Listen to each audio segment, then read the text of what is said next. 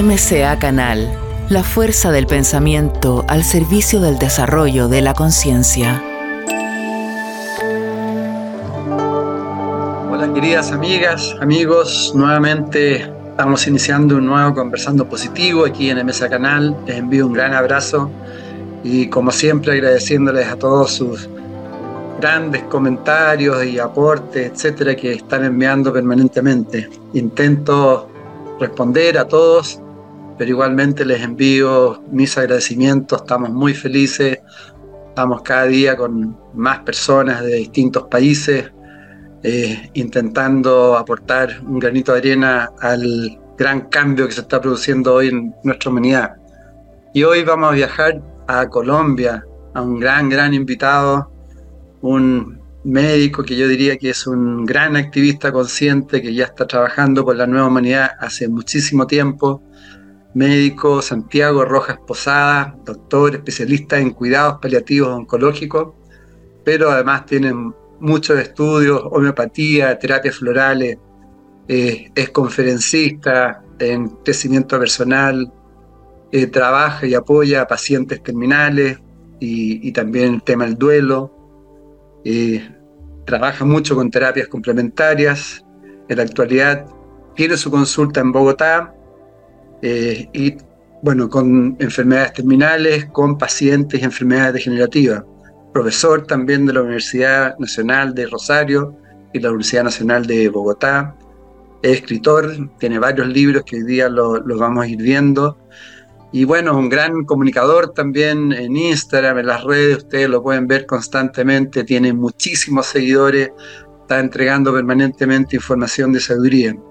Así que para mí un gran privilegio poder hoy día poder compartir un rato con el doctor Santiago Rojas Posada. Así que muy bienvenido Santiago, muchas gracias por, por compartir esta conversación. Gracias, Eduardo, y por decir todo eso estando vivo, ¿no? Cuando dicen todo ese currículum, parece que ya hubiera muerto. Pero bienvenida a la vida. No, al contrario. Eh, se te ve siempre muy, muy activo, haciendo tantas cosas, entregando mucha, mucha información de sabiduría que se, que se siente y que se, se necesita. Y quería partir justamente eh, preguntándote eh, cómo ves hoy día, cómo, es tu visión de la, situación actual que estamos viviendo en, en este planeta. Yo creo que nosotros estamos en un punto de cambio que ya inició, que no es algo que esté ocurriendo solo desde la pandemia, sino desde unas épocas pasadas. Como pasa con todas estas cosas, personas más despiertas se dan cuenta de las transformaciones y otras personas están en otro letargo que no se han dado cuenta. Pero hay un cambio en la humanidad, en la sociedad, en la conciencia, en la espiritualidad, que lleva, por supuesto, a los dos movimientos, el de intentar atajarlo y el de acogerse a esa nueva realidad. Nosotros vivimos en un planeta que se mueve solo, en el sentido de que no depende de los humanos, por supuesto tiene su vivencia propia, es nuestra vida verdadera, a través del movimiento que le da el Sol y de un cosmos inteligente y capaz que está por encima de cualquier pretensión humana. Si nos acogemos a eso, fluiremos. Si nos resistimos a eso, sufriremos. Esa es la decisión. Es decir, hoy día ya se puede plantear a través de esta conversación que las personas que están sufriendo es momento que ya se empiecen a dar cuenta, ¿no? Que estamos viviendo ese proceso de transformación. Y yo creo que hay un sufrimiento físico que puede ocurrir por una enfermedad. Y los médicos tenemos herramientas para quitar dolor y algunos tipos de padecimientos, pero el sufrimiento psicológico, emocional, es porque no somos capaces de darnos cuenta de lo que somos. Somos una vida y una conciencia en florecimiento. Somos la misma vida que hay en ti. Cuando veo a alguien que está al frente mío y entonces lo veo como una persona distinta, pues no me estoy dando cuenta de que en realidad somos lo mismo, que estamos experimentando una vida que los aborígenes nos dijeron, que los orientales supieron y que la ciencia nos lo demuestra. Es que hay una cosa que es muy simple, yo lo quiero poner en esa palabra, Edgardo, y es que uno, cuando se da cuenta que la vida no le pertenece, sino que está en intercambio permanente, la vida cambia. Yo tengo que respirar para volver a darme cuenta que estoy vivo. Tengo que alimentarme para sostener un cuerpo. Tengo que interactuar con la energía para activarme. Tengo que relacionarme para darme cuenta de una existencia.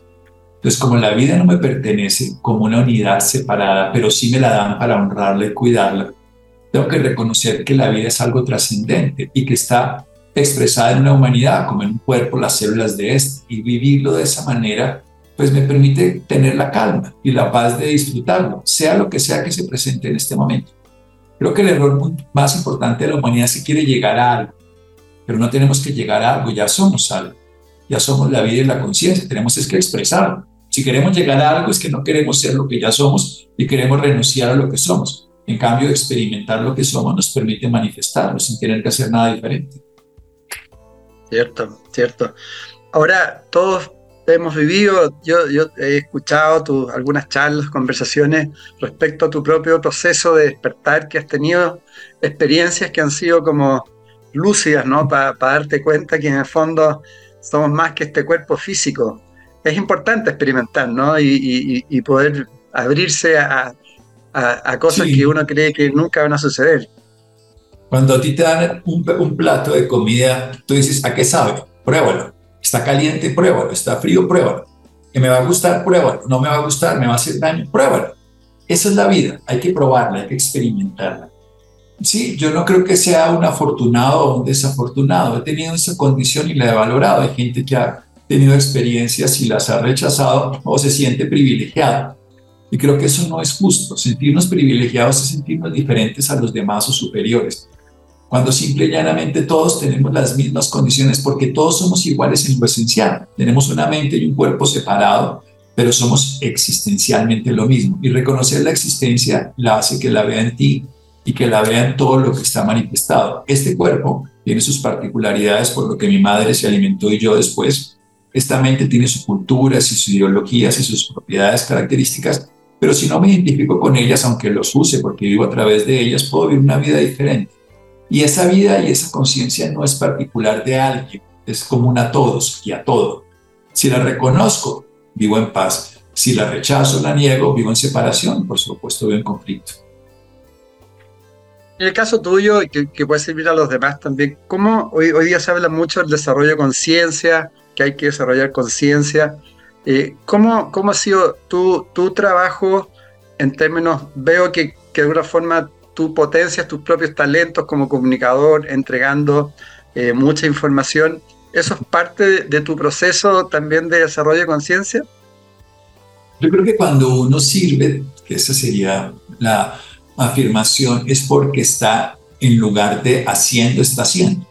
Entonces yo creo que el, proceso es descubrir quiénes somos y eso se hace a través del desmoronamiento de lo que no somos. Es como quien dice, le estamos quitando lo que le sobra. Eso es todo. Entonces, descubrirse en cada momento quién es, en cada momento, no quién fui ni quién seré, que ese es el error. ¿Quién fui? Un niño feliz, ahora soy un adulto pobre, quiero volver a ser niño, ¿no? Ahora siendo adulto tienes las mismas características para ser feliz. No lo que vas a ser feliz, ni lo que fuiste feliz, sino lo que puedes experimentar. La felicidad no es una ocasión, sino es un estado constante de descubrir que existes. Entonces, si tú en este instante te permites darte cuenta de la existencia que habita en ti, además no importa. No hay que alcanzar nada, o sea, es descubrir lo que ya somos. Es mucho más simple.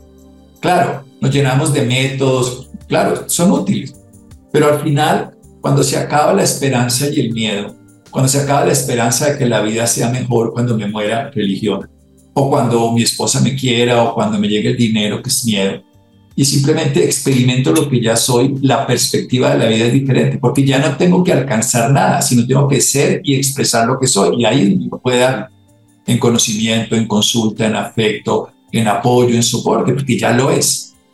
Y eso no, eso no es ajeno a ningún ser. Yo entiendo que un niño no se puede valer por sí mismo, porque tiene que depender de una madre en el vientre, luego de una alimentación externa. Pero después de un tiempo, cuando él se identifique como una entidad interdependiente y una parte de una humanidad, él puede dar lo que es, como un hígado. Una célula hepática se desarrolla, crece y luego hace las funciones del metabolismo, una renal, una renal de filtrar, una cerebral de todo el proceso de información y de aprendizaje y de captación de todo lo que ocurre a través de los sentidos. Lo que tenemos que hacer, Edgardo lo sabes muy claro, pero muchos seres humanos se niegan a eso, es descubrir lo que somos. Por eso nos metemos en cantidades de prácticas. Las prácticas son útiles para quietar a lo que no somos, pero jamás son el medio verdadero para descubrir lo que somos. descubrir lo que somos es desmoronamiento de lo que no somos y es una absoluta honestidad con una realidad inmanente y permanente. La vida nos existe, la conciencia nos habita y somos parte de algo más grande. Entreguémonos y soltémonos a eso. ¿Y qué es lo que no somos, Santiago? Que no somos una personalidad separada. No somos una expresión diferente de la vida, en el sentido de diferenciada sí en su manifestación, pero diferente a la misma vida que habita en ti. Somos diferenciadas como un cuerpo. A mí me gusta pensar, esto es biología, soy médico, entonces mi estructura de pensamiento la valido en eso, no la rechazo. La puedo usar porque la utilicé. Todo lo que he aprendido me sirve. Así sean cosas útiles o inútiles en un momento, en el otro momento serán útiles o inútiles, depende del momento. Para dormir no me sirven los zapatos, pero para caminar de pronto sí. De pronto para un momento de sol me sirven unas gafas oscuras, pero para la noche me pueden molestar. Es entender el momento de la ocasión. Entonces, cuando uno descubre lo que es, se da cuenta de lo que no es y lo que no es se sentía separado. Entonces, como médico, lo observo de esta manera. Tú tienes un cuerpo, yo tengo un cuerpo que tiene 200 familias de células probablemente. Si tú miras una célula del riñón y miras una célula del corazón, no se parecen externamente en nada, pero el código genético es el mismo. Tienen tu huella genética, que es la huella de la creación en ti, tu padre, tu madre y tus ancestros. La huella de nuestra alma está en toda nuestra experiencia solamente que se manifiesta en ti de una manera diferente como si fueras una célula renal y yo una célula del hígado o del corazón, pero la esencia es la misma. Ahora, ojalá tú seas un buen hígado y no trates de ser un mal riñón, porque no eres lo que eres. Entonces, descubrir cuál es mi función, mi capacidad. Yo no lo hablo de misión, la misión me parece demasiado soberbio y humano, y metas tampoco, no, me parece, yo, un águila cuando descubre que sabe volar, pues debe dedicarse a volar, su problema no es aprender a nadar, su problema y su condición es volar, y tiene visión, use la visión, y tiene capacidad de hacer cosas, úselas. Descubrir lo que somos nos quita el mito, la ilusión, la ideología de convertirnos en algo que no somos. Llegar a ser, alcanzar, ganar, triunfar, esas cosas son humanas y están dentro de la cotidianidad, los deportes son interesantes, en ciertos proyectos. Pero lo más simple y lo que más nos lleva al bienestar es ser lo que somos. Yo lo digo de esta manera en la salud, insisto, trabajo desde la salud. Esa es mi capacidad. No quiero hablar de política, ni de economía, ni esas cosas que no me corresponden. Las puedo denunciar, pero esto es lo que conozco, porque es lo que trabajo. Pero nosotros nos enfermamos porque no usamos lo que somos y mal usamos lo que tenemos. ¿Qué somos? La vida y la conciencia. Cuando no la uso, yo siempre digo a los pacientes, ustedes tienen una señal de cobertura de su móvil celular, si están debajo de tierra, si están en problemas, no se comunican con nada. Pero si tienen Wi-Fi y si están cableados, ustedes están en conexión 24 horas. No traten de usar sus estructuras para resolver la vida. Para los humanos sí, yo creo que lo que creó el hombre se resuelve con reglas del hombre. Decidimos vernos a esta hora porque es una regla del hombre, no es que exista esa hora. Pero dentro del humano creamos una hora, creamos unos dineros, creamos unos métodos de vestirnos, eso no importa porque eso es lo que encubre lo que somos. Entonces, usemos lo que somos, la vida y la conciencia, siendo conscientes de que existe una vida y una conciencia que es cósmica, planetaria, que es espiritual y que habita en todo. Y a ella sin ningún límite. Por otro lado, no malucemos lo que tenemos. que tenemos? Un cuerpo, una mente y una energía. No malucemos la mente. La mente no está hecha ni para estar recordando lo que nos pasó ni sufriendo lo que no ha ocurrido, sino para estar experimentando atentamente lo que se está dando. Utilicemos nuestro cuerpo, no lo malucemos, permitámosle descansar porque tiene una periodicidad. Alimentémoslo de lo que lo nutre, lo que lo desnutre, usémoslo para moverse para que no se atrofie y experimentemos lo que sensorialmente se nos dio, el contacto, el afecto, el disfrute, la compañía, la esencia de dar y compartir. Y la energía, reconozcamos que hay algo intangible que nos habita y la medicina china lo sabe manejar, la ayurveda, las prácticas yógicas o miles de cosas más. Pues nosotros nos sanamos cuando usamos lo que somos, la vida y la conciencia, y no mal usamos lo que tenemos, que es el cuerpo, la mente y la energía. Y según tú, Santiago, con tu propia experiencia, ¿cuál crees tú que es nuestra principal dificultad? Porque, por ejemplo, Eckhart Tolle él plantea que el principal enemigo del ser humano son los pensamientos, es el loro este que, que, nos, que nos identifica a lo que no somos, un poco lo que tú planteas. Si tú tuvieras que decir así algo para que nos está escuchando, la, la persona que nos está escuchando, ¿cuál podría ser la principal dificultad que tú ves? Yo creo que hay varias, las podría reunir en tres grandes, digamos, enseñanzas que yo le he dado a, digamos, no sé si he dado, pero les he compartido a mis hijos. Les digo, lo primero es, y para mí, es hacerle daño o buscar hacerle daño a quien nos sirve, maltratarlo. Y a ti te sirve tu cuerpo, entonces nunca le hagas daño. O sea, intentar hacer daño para obtener un beneficio jamás sirve. La gente que se esfuerza, se sobreesfuerza por ganar músculos dañando su cuerpo, se sobreesfuerza por alcanzar el, el puesto político destruyendo sus adversarios, en el fútbol, en lo que sea. Entonces, jamás buscar hacerle daño a quien te sirve, y todo te sirve. Hasta tu propio enemigo, eso es entre comillas, te sirve. Entonces, primero, creo que el primer error es que estamos dispuestos a hacer daño para obtener beneficios personales. Y es un daño que está cargado por una segunda cosa, que, que, y es que le hemos dado el poder a que alguien determine cómo nos sentimos. Ese es para mí el segundo error. Nadie puede determinar cómo te sientes tú, si no es Edgardo. Santiago tiene que determinar cómo se siente. Porque cuando yo le doy el poder a alguien que me haga feliz o infeliz, lo culpo cuando no me hace feliz y cuando siento que me hace infeliz lo destruyo. Vuelvo al primer punto. Y eso, y eso es algo absolutamente sencillo. O sea, nadie puede hacerte feliz o infeliz si tú no se lo permites. Claro, puede ocurrir un accidente, un daño, un intento de agresión y hasta una ofrenda contra tu cuerpo. Pero eso no determina cómo lo vas a vivir. La, el que determina cómo lo vas a vivir eres tú. Para mí el gran error, entonces primer error, es que tú buscas hacer daño para tu beneficio. Y eso está dado, y ahí entonces te pego deseo y, y pensamiento. Porque el deseo hace que tú lo desarrolles y el pensamiento lo estructuras en esa dirección. Y el segundo gran error es que tú le das el poder a alguien de que determine cómo te sientes.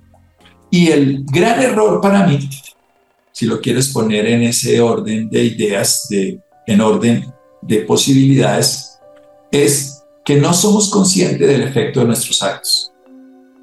Y nosotros tenemos que reconocer que cada acción que yo hago tiene un efecto. Mis palabras tendrán un efecto. Tengo que asumirlas no porque me guste o no, ni yo estoy exonerado. Cuando la gente dice, ¿por qué a mí si yo soy bueno? ¿Y por qué a ti no? ¿Por qué no te puede pasar eso? ¿Por qué no te puede ocurrir lo que le puede ocurrir a todos los demás? A mí también me puede pasar en este instante. Entonces, para mí esos son los tres grandes principios.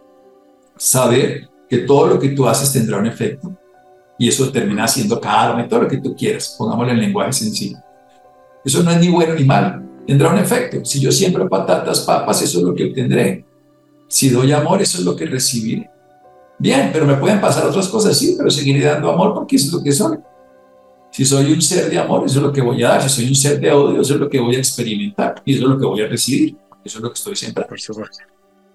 Y en el mismo sentido, nadie puede determinar cómo me siento y si no le doy el poder a alguien de que lo determine, y tercero, jamás buscar dañar a nada ni a nadie para obtener beneficios. Porque eso es obviamente, y eso es donde está. Y entonces ahí es donde yo puedo explicar el deseo y el pensamiento, le puedo explicar la ley del karma, donde puedo explicar obviamente la responsabilidad, pero dicho de la manera, espero, sencilla, o por lo menos que se comprenda de ese lugar. Sí, de acuerdo, gracias. Tú trabajas mucho con estaba revisando tus libros porque estaba pensando por dónde tiene, hay tanto tema que se puede conversar contigo, pero hay que sintetizarlo. Entonces me he metido en los libros. Bueno, un tema que es recurrente en ti es el tema de la muerte, ¿no? Eh, tienes el libro El manejo del duelo y el Bienvenida a muerte. Eh, ¿Qué podrías hablar de, bueno, del duelo respecto a, bueno, cuando uno está cerca ya de morir y también respecto a, los, a los familiares? ¿Cómo, cómo enfrentar eh, esta situación. Yo creo que el duelo es el gran maestro de la transformación de la vida. Nadie crece si no valora la aprendizaje que da una pérdida. Y el duelo es la respuesta ante una pérdida. Yo siempre digo a los pacientes, uno tiene que saber que en un duelo ha de recuperar lo perdido.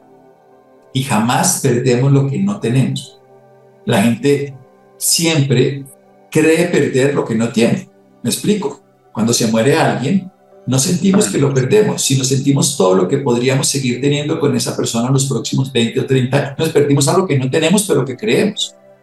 Y sufrimos lo que no tenemos creyendo que lo teníamos. Mi relación de pareja, el recurso, el dinero, lo que yo iba a hacer con eso. Y lo que tenemos que recuperar es el bienestar que teníamos con esa persona que es propio. Yo era feliz cuando estaba conmigo, voy a volver a ser feliz porque experimenté amor. Y siempre digo a las personas, uno sale del callejón sin salida del duelo de cómo entró. Entraste amando a esa persona, saldrás amando, y no, no saldrás. Entraste con gozo, alegría y gratitud, despierta eso que es lo que te va a sacar.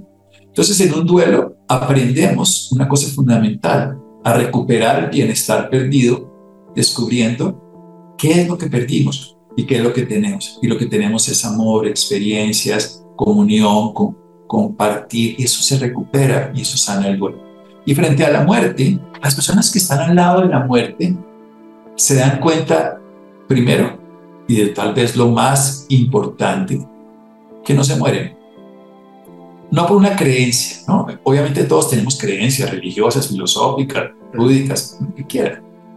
Pero las personas que están al lado de la muerte y despiertan, cuando una persona despierta, se le acaba la idea de la muerte. O sea, morirse, la muerte, es simplemente la terminación de la estructura física, pero no de la vida. Lo que descubre una persona al lado de la muerte es que la vida sigue viviendo. De otra forma, yo siempre digo a las personas, esto es el papel que yo voy a desarrollar en esta película de la obra de la vida como médico.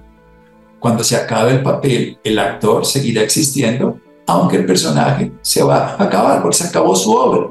Su participación en la obra de Shakespeare, de Otelo, de Hamlet, de Romeo, como quieras, Julieta, no importa. En esa obra de Shakespeare, pues dice un creador, yo tengo un papel y lo desarrollo. Ya que se acaba esa obra, pues se acaba mi papel, pero no se acaba el actor el actor es el alma, el personaje, el, el, se manifiesta públicamente es la personalidad. Entonces la muerte es el fin del cuerpo, pero no el fin de la vida. Es el fin del personaje en la obra, pero no el fin del actor.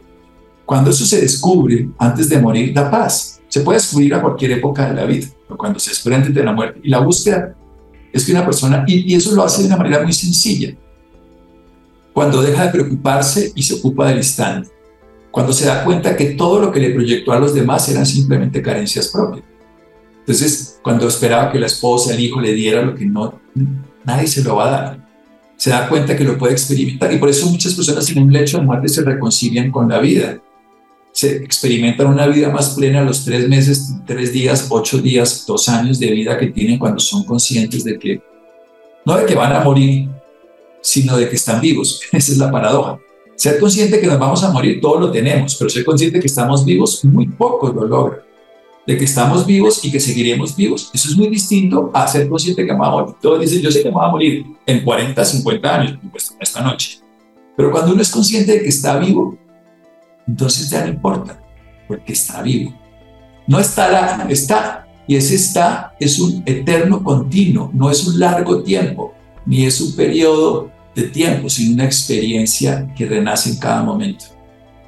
Sí, tú, tú planteas en, en, uno de tus libros que tus principales enseñanzas han sido con personas que han estado ya en el lecho de, de muerte, ¿no? Yo creo que ellos son grandes maestros por lo que acabo de decir, porque están despiertos, porque ellos saben que están vivos, aunque se estén muriendo, y nosotros estamos dormidos pensando que estamos vivos y que no moriremos. la diferencia es total. Buen trabajo ese, ¿no? Empezar a, comprender y profundizar. ¿Cómo, ¿Cómo se puede salir un poco de la teoría y llegar a, comprender estas grandes verdades? Porque principalmente se dice con la, experiencia, ¿no? Pero el morir es la experiencia cuando ya nos vamos del cuerpo físico. ¿Cómo se logra esa comprensión? No es una comprensión lógica ni racional. Porque mientras tú te identifiques con el cuerpo y el cuerpo se esté destruyendo, tú sentirás la muerte como un fin. Cuando tú te identificas, la mayoría de las personas no se identifican con la vida, sino con el ambiente que ellos consideran que es la vida. mi pareja, mis negocios, mis proyectos. Ese es el ambiente de la vida. Esa es la trama de la película donde yo desarrollo la actuación. Pero esa es simplemente una manifestación de un ambiente creado, el ambiente de la vida, para manifestar lo que somos. Cuando una persona se desidentifica de que esa es la realidad, pero la vive con intensidad. O sea, todo lo que estamos haciendo es una ilusión, pero la podemos vivir con intensidad. Como cuando uno ve una película de cine y sabe que el actor no es el esposo de la que está actuando, ni la trama está haciendo, pero la vive con intensidad. Entonces hay que vivir la vida con intensidad, aunque sepamos que es una ilusión. Ese es el gran disfrute, ese es el gran reto, y eso es algo que a mí me gusta mucho. Y es darme cuenta que la puedo experimentar en este momento, sano, enfermo, feliz, y cuando me esté muriendo, confío que la seguiré experimentando. Hoy también ah, tienes un libro que se relaciona con el, tema del cáncer, ¿no? Tú hablas de prevenirlo, entenderlo y afrontarlo. Eh, y, lo planteas qué hacer frente a un diagnóstico, porque también como que ahí uno se pasa todos los rollos mentales, ¿no? Te, dicen cáncer y inmediatamente se relaciona con muerte y, y pasan un montón de cosas. Eh, ¿cómo, ¿Cómo ir generando, tú, tú hablas de que tiene que ver con todos los aspectos, ¿no? Con el aspecto físico, emocional, afectivo, etcétera. ¿Cómo, cómo enfrentar una, una enfermedad así tan grave? Con una condición que me parece clave y es que la enfermedad es un maestro a comprender y un enemigo a destruir. Me tocó esto, ¿qué voy a hacer? O sea, estoy viviendo en este momento en un país, estoy viviendo en un idioma, estoy viviendo en una condición y quiero aprender. Cuando uno entra al cole, quieres aprender. Cuando entra a la universidad, cuando algo, si no se, se entra a una enfermedad y la entiende como un maestro, uno quiere aprender y vivirla de la mejor manera. Ni siquiera para curarse. Creo que el intentar curarse de una enfermedad nos incapacita para vivirla plenamente. Pero al vivirla plenamente nos quita el sufrimiento de intentar curarnos. Y nos mejora, por supuesto. Yo sé que las, los seres humanos esperan ir donde un médico para que se cure, ¿no? Y eso me parece perfecto. Pero es muchísimo más interesante que vayan a donde su doctor interior, que es su fuente de vida, para que experimenten una vida más plena. Verdad, cierto. Y tienes eh, otro libro que es un tema que nos ha pasado a todos, yo pienso que es el tema de los fracasos afectivos. Aliviate el corazón. que a veces uno se queda enrollado ¿no? en una relación afectiva y se puede quedar enganchado años y años. ¿Cómo, cómo ir saliendo de, esas pérdidas, de, esas pérdidas amorosas que, se comportan tal como tú dices, de una forma tan particular? Yo creo que las pérdidas amorosas son muy importantes porque nos llevan a lo esencial, que el amor no nos puede pertenecer a, a una persona, o sea, que el amor es una experiencia que está en el aire y en la vida, pero que tú la vives internamente con intensidad. Entonces, nadie puede determinar cómo te sientes en el amor. Y una pérdida, a mí me gusta mucho decir esto desde la biología, siempre todo lo llevo a la biología, porque ahí está manifestada, no porque sea la única visión, yo creo que un artista tiene una versión de la realidad tan práctica como la puede tener cualquier persona frente a una experiencia, solo que yo la traduzco en el lenguaje del cuerpo porque es donde vivo no porque me identifique que sea el cuerpo, sino porque es que vivo en el cuerpo. Pues mi hogar. Si yo hablo de Colombia y de mis calles, porque es donde vivo. No es que sea mejor que Chile ni Argentina. Son realidades, ya están. Estoy aquí, en este instante de la vida. Entonces, yo lo identifico como una fractura, porque así funciona.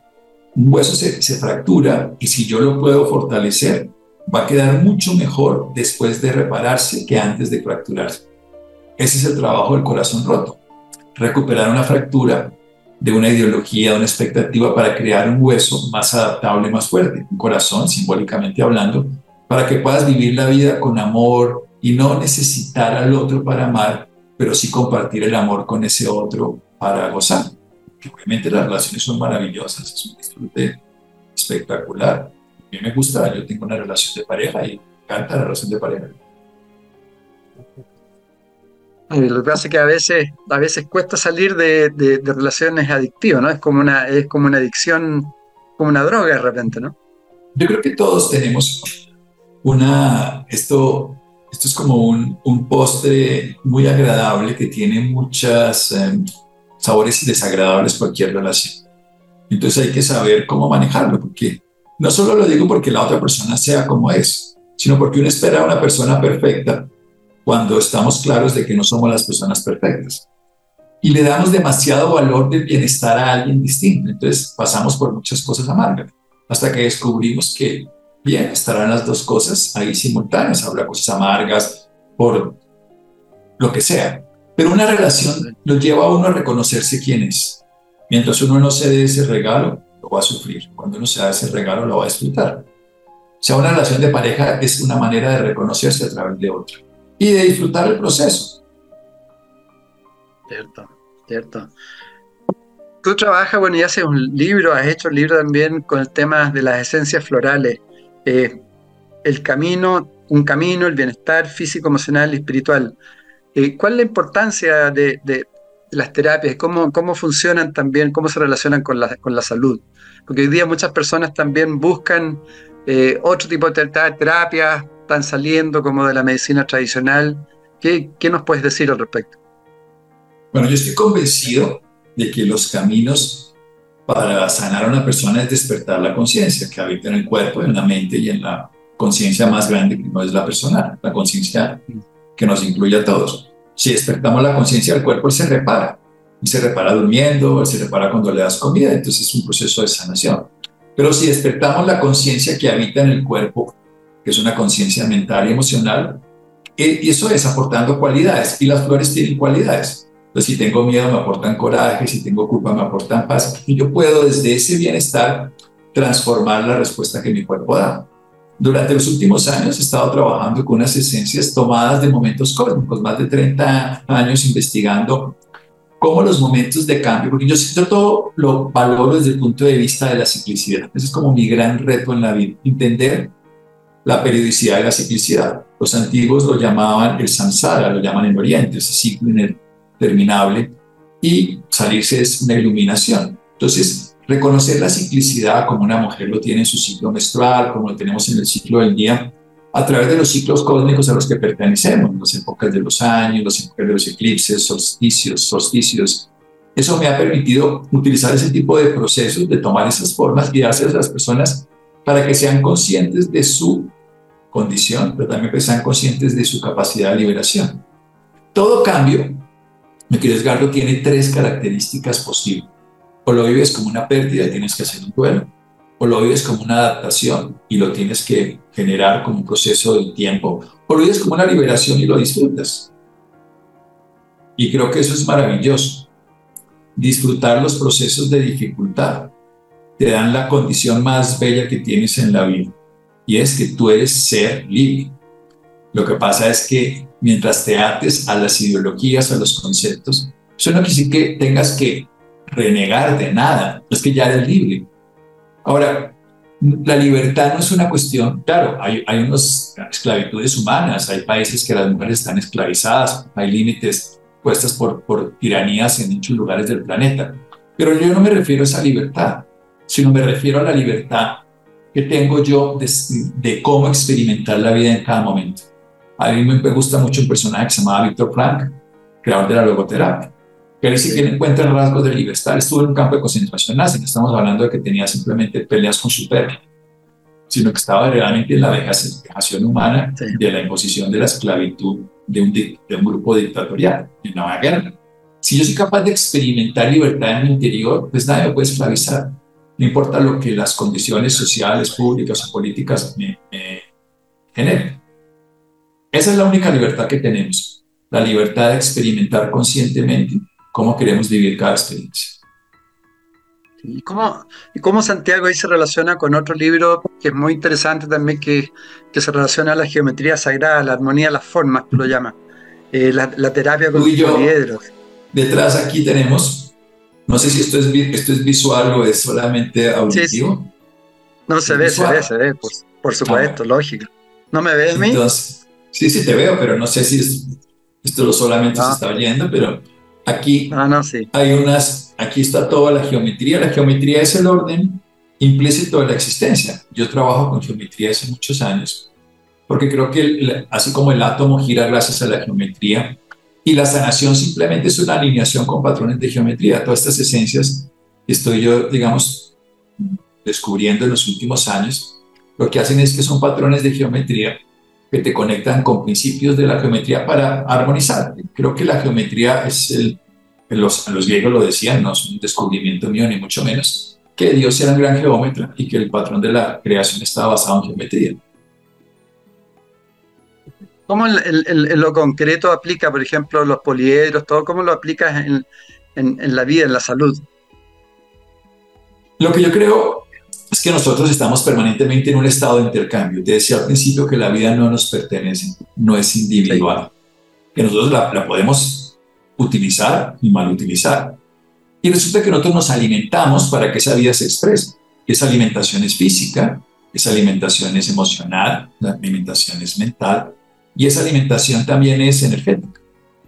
Entonces, la, la alimentación energética, la alimentación sutil que tú tienes, te puede nutrir también. Entonces, cuando tú pones poliedros, lo que hace es que te abren las compuertas para que esa información de la que estás en intercambio, la gente no se da cuenta que gracias al sol vivimos, a la radiación solar, a la temperatura, tú sobrevives con una temperatura que esté acorde a lo que eres humano. Si te pones 120 grados, te naturalizas, incluso con 42 dentro de tu cuerpo.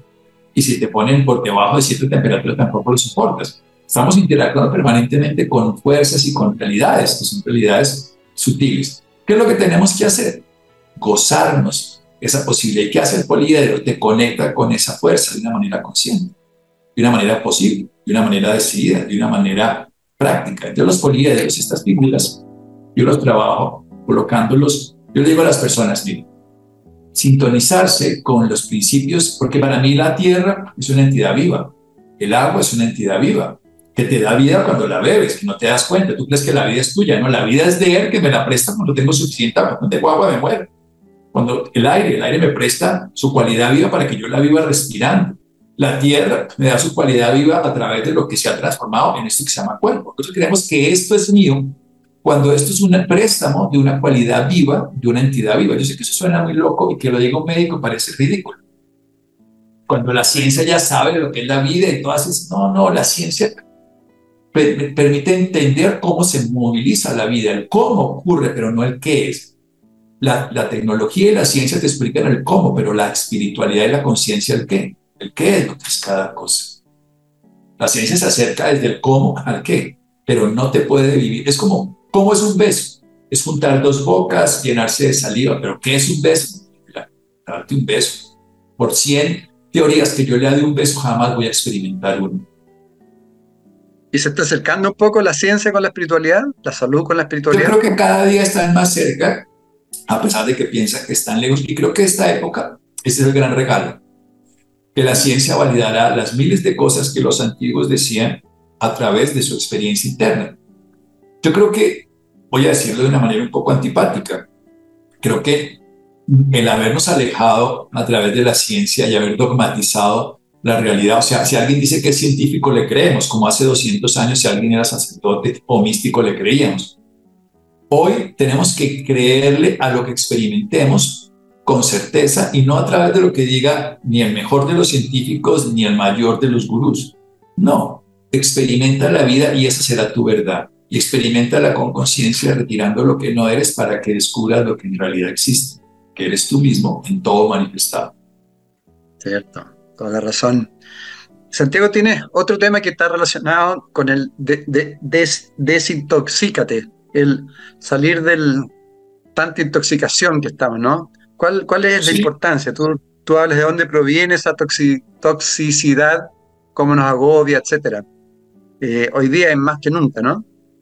Sí, si tú tienes un basurero y te aparecen hormigas, las puedes matar, te aparecen cucarachas, las puedes matar, te aparecen ratones, los puedes matar, pero si quitas el basurero, pues ninguno de estos aparecerá allí. Y eso es lo que ocurre. Tú estás lleno de basura desde lo como piensas, desde lo que contaminas en, en los intercambios permanentes de la respiración y por supuesto desde lo que te alimentas. Hoy en día tenemos una gran cantidad de añadidos a la comida que han cambiado la estructura del alimento. La comida no envenena, lo que envenena es la manera en que hemos cambiado el alimento. lo refritamos, lo edulcoramos, le añadimos grasas, Yo siempre le digo a las personas, dejen de pelear, esto es una cosa extraña, entre el cadáver y no cadáver. Esa es una pelea sin sentido, porque todo lo que comemos termina siendo un cadáver, pero termina dándole vida a través tuyo, de tu sistema de vida que existe. Pero más bien deja de comer momia, porque la comida momificada es la que nos enferma, ultraprocesada, transformada, con añadidos que hace que duren años en el supermercado y luego en tu cuerpo con productos que van a, perecer en varios años, pues en tu cuerpo se quedan y tu cuerpo no sabe qué hacer, porque tu cuerpo es algo que se renueva y se renueva entre la vida y la muerte. Es que si no hay muerte no hay vida. Eso es la naturaleza permanentemente. Y, el que tú una persona tenga la piel joven es porque sus células mueren y se renuevan.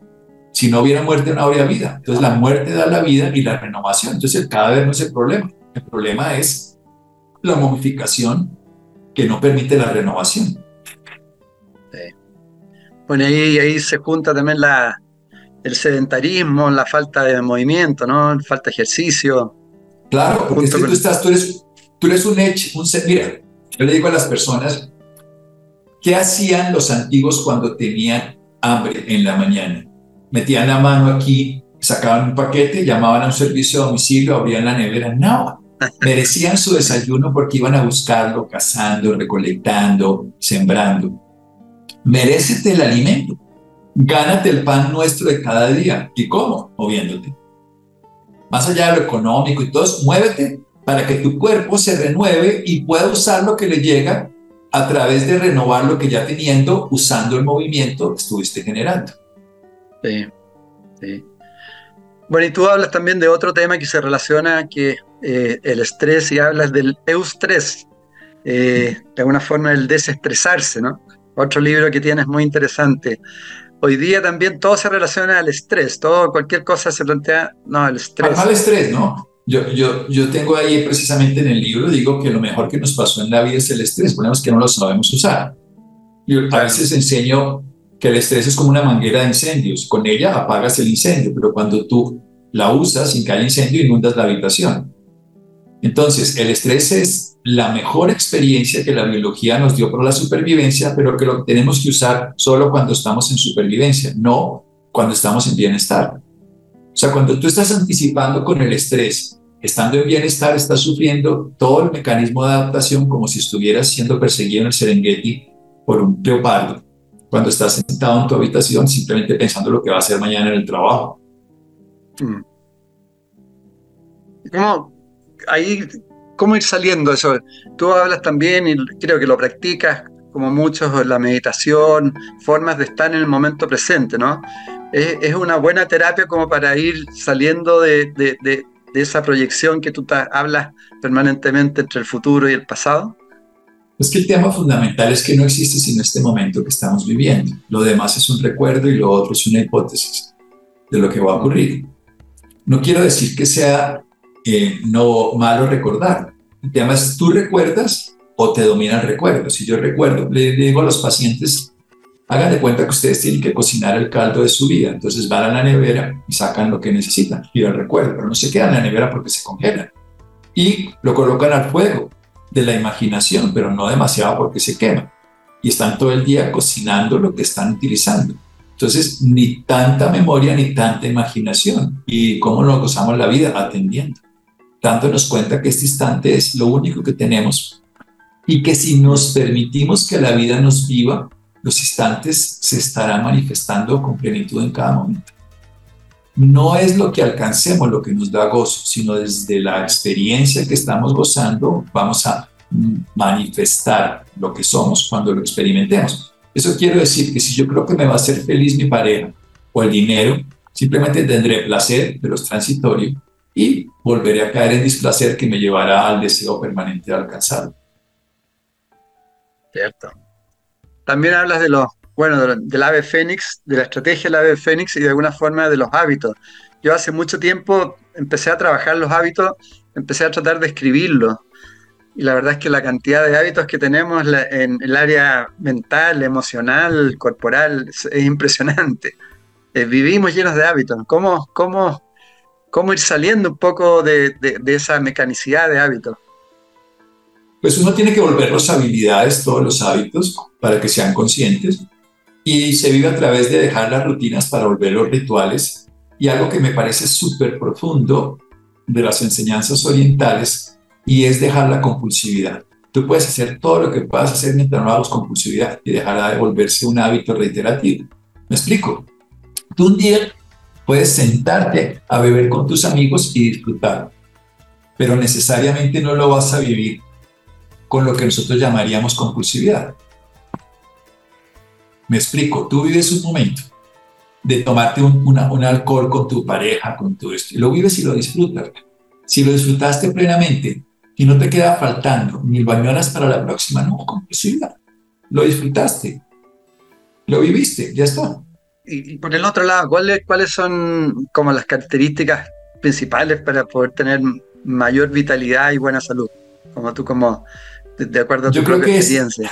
sí, hay una, hay una máxima a mí me encanta esta máxima que es súper sencilla y es que el cuerpo todo el tiempo está produciendo energía, todo el tiempo.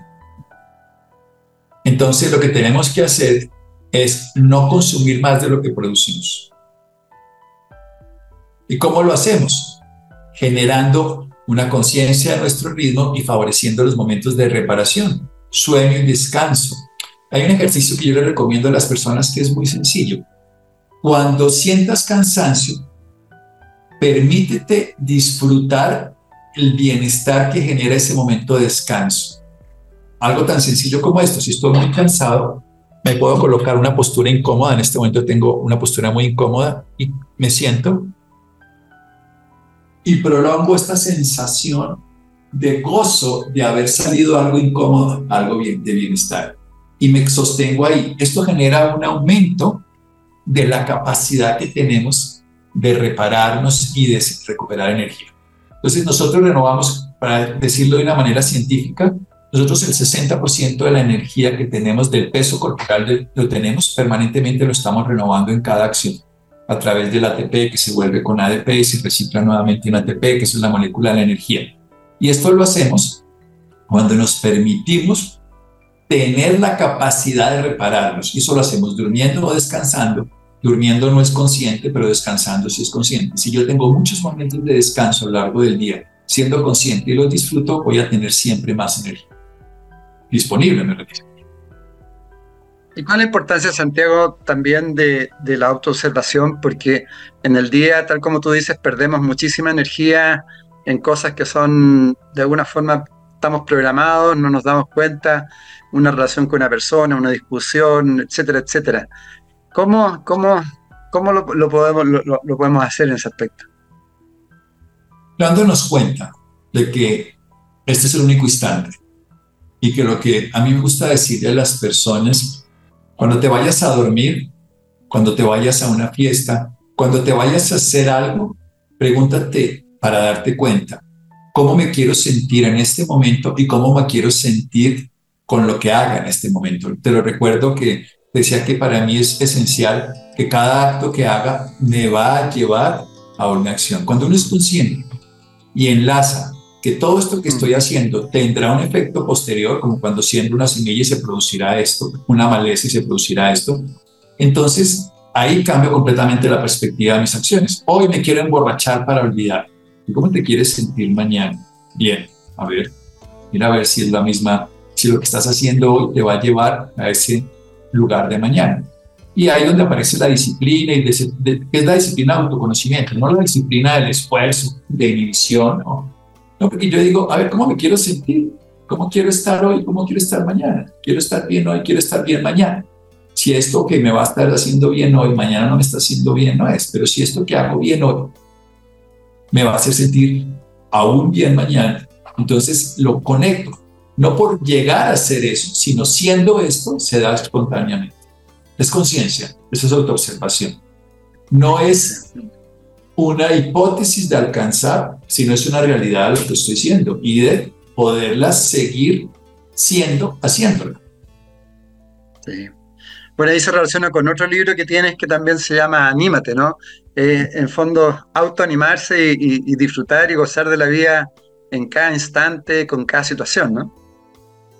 Sí, todos esos libros son como experiencias de años de pacientes, amigos que le enseñan a uno y experiencias personales. como, como un viaje por la, por la historia. Yo, yo en la década de los 90, después de mejorarme de una enfermedad física, viví una crisis muy profunda de conciencia. Yo no sabía ni quién era, ni sabía qué era lo femenino en mi vida. Y me puse a, viajar por el mundo, estuve con diferentes gurús y cosas, y, y me di cuenta de, no sé, de, de cosas que valdría la pena explorar en mi vida y en la de los demás, y esos son los libros, digamos, la exploración consciente de todas esas condiciones que la vida nos permite tener y que si las vivimos, nos vivimos la vida. Y todo eso es el recorrido que, y también la muerte, ¿no? Como la hemos contado hace un momento, y los duelos que la reparamos. O sea, es un ciclo en todas esas direcciones. Y tú recién te referiste a eso, que también lo... ¿Qué significa para ti eso, sanar con lo femenino? Es que yo creo que nosotros vemos a lo femenino como la mujer, y lo femenino es una dimensión de la existencia como lo es el amor, como lo es el planeta Tierra, como lo es el agua, como lo son todas estas cosas. Entonces, si yo soy consciente de esto, experimento la vida plena porque sé que mi padre tuvo una madre, como yo tuve una madre, y mi padre y mi madre tuvieron una madre, y así. Entonces, lo femenino está inmerso en mí. Rescatar lo femenino es complementar mi vida, no negando lo masculino ni destruyéndolo de ninguno de los dos lados, ni negando ni destruyendo lo femenino, sino experimentando lo femenino que hay en mí y lo femenino que hay en todo, para dar una vida completa y no por la mitad. Bueno, ir cerrando, para no molestarte más, eh, un par de cosas más y cerramos. Eh, respecto a la enfermedad, eh, hay libros, tú también lo escribes como un, mensaje para las personas que pueden estar enfermas. Tú, tú hablas que una maestra, ¿no? Llamada la, enfermedad. ¿Cómo, para esas personas, cómo uno tiene que enfrentar esos momentos de la vida en que el cuerpo está, está enfermo, a veces puede ser un, problema mental. Hay una triada que yo aprendí de los pacientes enfermos que es muy simple.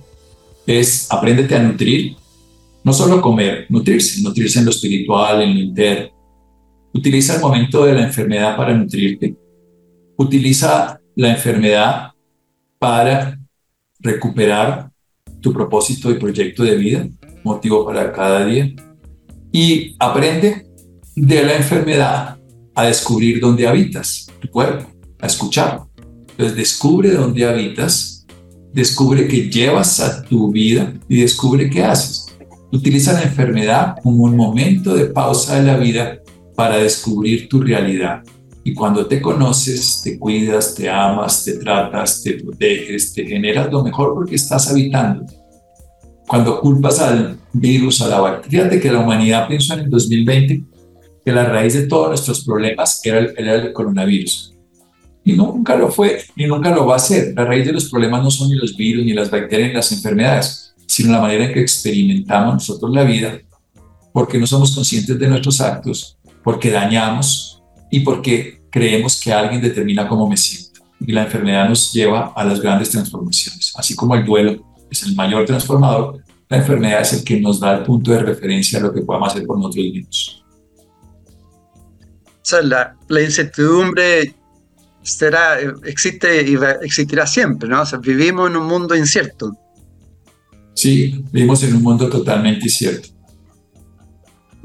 Y es una incertidumbre que nos capacita, no que nos limita, porque la incertidumbre nos lleva a ser creativos. Las certezas, certidumbre, no certezas, no las certidumbres humanas nos llevan a condicionar hacia de ser siempre todo. Sí. Bueno, por favor, Santiago, si quieres le entregas un último mensaje a todas nuestras amigas, amigos respecto justo a lo que estamos hablando, cómo, cómo enfrentarse a esta nueva humanidad, esta nueva transformación que estamos viviendo y cómo convertirse en un verdadero activista consciente, real. Pues enciende tu lámpara, enciende tu luz interior y conviértete en un ser de paz, de amor y de bienestar para todo lo que existe en tu vida las personas, los animales, el planeta. Conviértete en lo que eres, un ser humano. Un ser es existencial en algo que es temporal, que es lo humano. No importa que seas hombre, mujer, de una raza, credo, religión, lo que quieras. Eres un ser humano y conviértete en esa fuente de luz que eres. Decididamente, todo el tiempo. Si te bajas de ahí, devuélvete, siempre podrás, siempre tenemos este momento para hacerlo. así sea, que así sea. Muchísimas gracias, felicitaciones por eh, tanta inspiración que entrega a muchísimas, muchísimas personas. Así que gracias por esta conversación y hasta una nueva oportunidad. Y gracias a todas las amigas, amigos también por estar con nosotros. Hasta la próxima, Santiago. Muchas gracias, Santiago, y a todos y a todas. MCA Canal, la fuerza del pensamiento al servicio del desarrollo de la conciencia.